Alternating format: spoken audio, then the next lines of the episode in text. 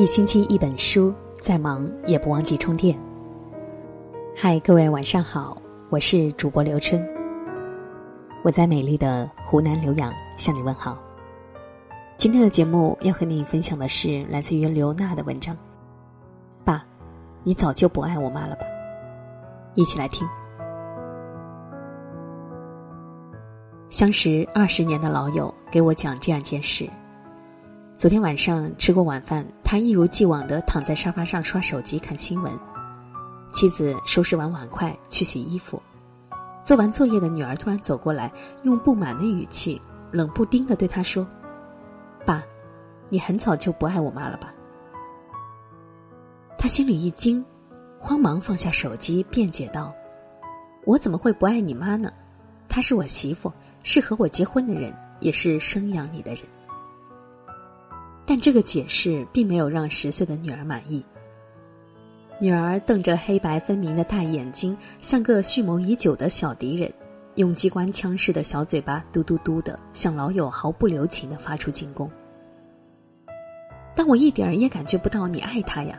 你下班回来就知道玩手机睡懒觉，妈妈再忙你也不帮他。上次他腰疼的直不起来，你回来却翘着腿看电视，还指望他给你做饭。我从没有见你给妈妈买过衣服和包包，更不要说送她玫瑰和项链了。还有，你们从不像电视里的夫妻那样走路牵手、拥抱再见。老友正要解释，我们都老夫老妻了，你妈妈不会在意这些的，却抬眼看见了站在卫生间门口的妻子，那个和他相恋十五年、结婚十二年的女人，因听了女儿的话，眼角有泪滑落。如果不是孩子谴责我，我还真不觉得有啥问题。好多夫妻不都这样吗？老友说，这些年生活太累了，爱情早没了，当初的心动和浪漫早不见了，自己渐渐习惯把妻子所有付出当成理所当然了，已经很久没有对她嘘寒问暖了。是昨晚孩子的问和妻子的泪。让他突然明白，这些年虽然他拼命赚钱养家，从不采摘野花，但依然不是称职的父亲和合格的丈夫。他没有用一点一滴的行动让孩子看到父母相爱的模样，也没有用一举一动的温暖让妻子得到温柔长情的富养。父母是否相爱，孩子非常明白。采访过一位自闭症患儿的妈妈。儿子两岁时被确诊为自闭症，他历经恐惧、绝望和焦虑，最终还是放弃生意，离开家乡，带着儿子到省城接受专业训练。两地分居，长期奔波，病患碾压，她和丈夫的感情在距离和压力的折磨下出现重重问题。丈夫不知何时有了第三者，第三者怀上丈夫的孩子，并以此要挟让她离婚。儿子漫长的治疗遥遥无期，丈夫移情的背叛当头一棒。虽然为母则刚，但腹背受敌，钢铁如他者也痛苦绝望。那段日子，她擦干泪，强作欢颜，带儿子治病训练。儿子睡后，她独自流泪到天亮。有个周末，她整理儿子的书本时，发现一张半页的纸。上面用铅笔歪歪扭扭的画了三幅图。第一幅是爸爸妈妈拉着一个小人，第二幅是爸爸背过身走开，妈妈独自拉着小人。第三幅是妈妈一个人，脸上的泪从眼角一直淌到脚面。他握着这半页纸，跑到卫生间里，忍不住嚎啕大哭。他以为自己掩饰的足够好，不料自闭失语的儿子心里清清楚楚。五岁的他不仅完整的画下父母感情的突变，而且准确画出了妈妈压抑悲伤的眼泪。父母婚姻的质量，就是孩子眼中爱的最初模样。相恨相杀的父母，在孩子心中种下恐惧和悲伤。让他穷尽一生也难以走出原生家庭的影响。相亲相爱的父母，在孩子心头洒下安稳和阳光，让他拼尽全力也要找到自己心中那片芬芳。三年前，我负责的情感专栏上，以“我与婷婷无忧亦无惧”刊登过一个女孩的故事。记得她来信说：“我虽然二十八岁了，单身却不恐婚。比我还不着急的是我的父母。从我十八岁时，他们就一直教育我：这世上很多事儿可以不遂我心，但唯有结婚，必须和相爱之人。”他的父母是普通的小镇居民，穷小子出身的爸爸在镇上偶遇了长辫子的妈妈之后，就展开爱情攻势。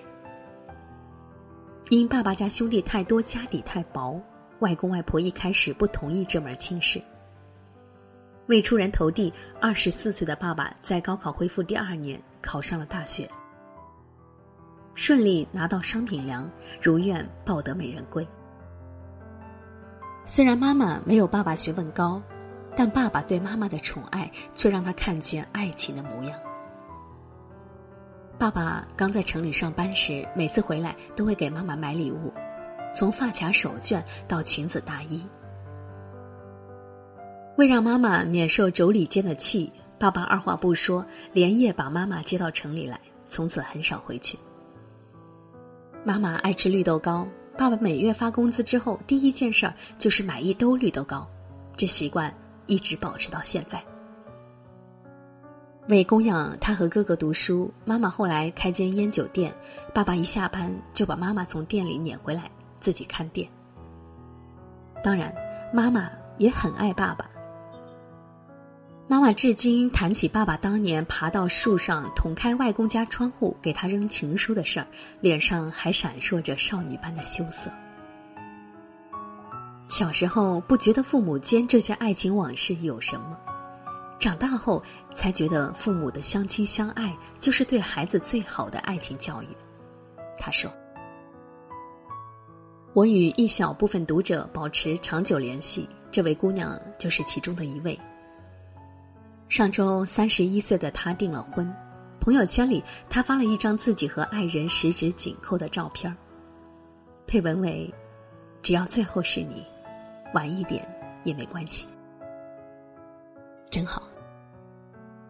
那个有机会看着父母相爱模样长大的姑娘，也会在婚姻中把爱人看得珍贵而重要，把生活过得安稳而美好吧。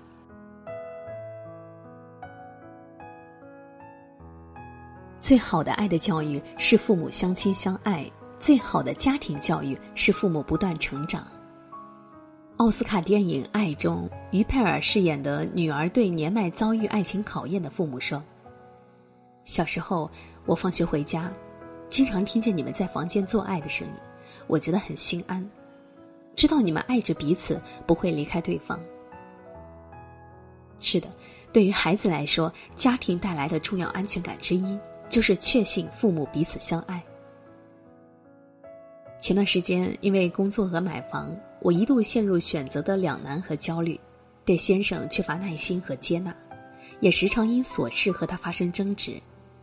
也就是在那段时间，儿子患上流感，久治不愈，学习下降。我意识到问题在自己，向先生坦诚了自己的压力和痛苦。好在他一向宽厚待我。我们渐渐好起来。有天下午，儿子骑着平衡车在前面跑，我和先生牵着手走在后面。儿子看见我们，开心的返回来对我说：“妈妈，这才是你和爸爸谈恋爱时的样子呀。”每个孩子都是敏感的观察家，他们未必知道什么是恋爱，却能准确无误的捕捉到爱存亡的气息。并以或健康自信的生长，或患病叛逆的症状，提醒父母拥有怎样的婚姻质量。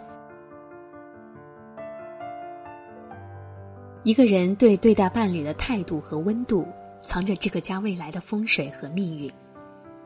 为人父母的两大误区：一是长大成人之后就忘记自己也曾是敏感的孩子；二是结婚生子之后就渐渐忽略了爱人的性别。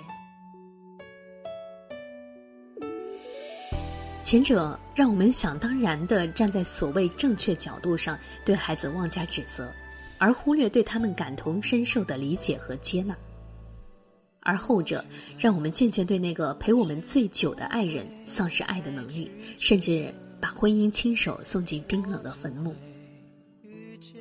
我们打着工作太忙、生活太累、老夫老妻乃至平平淡淡才是真的名义，对爱人怠慢，对婚姻偷懒。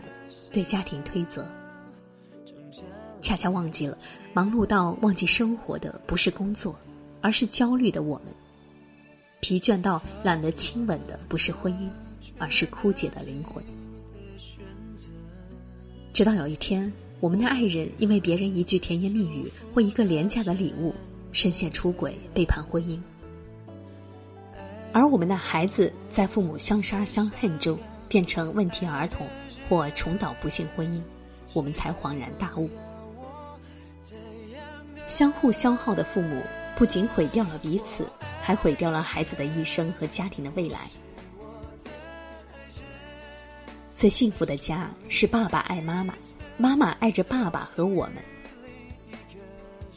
愿每个孩子都有机会看见父母相爱的模样，愿每位父母都有修为，成为孩子爱的榜样。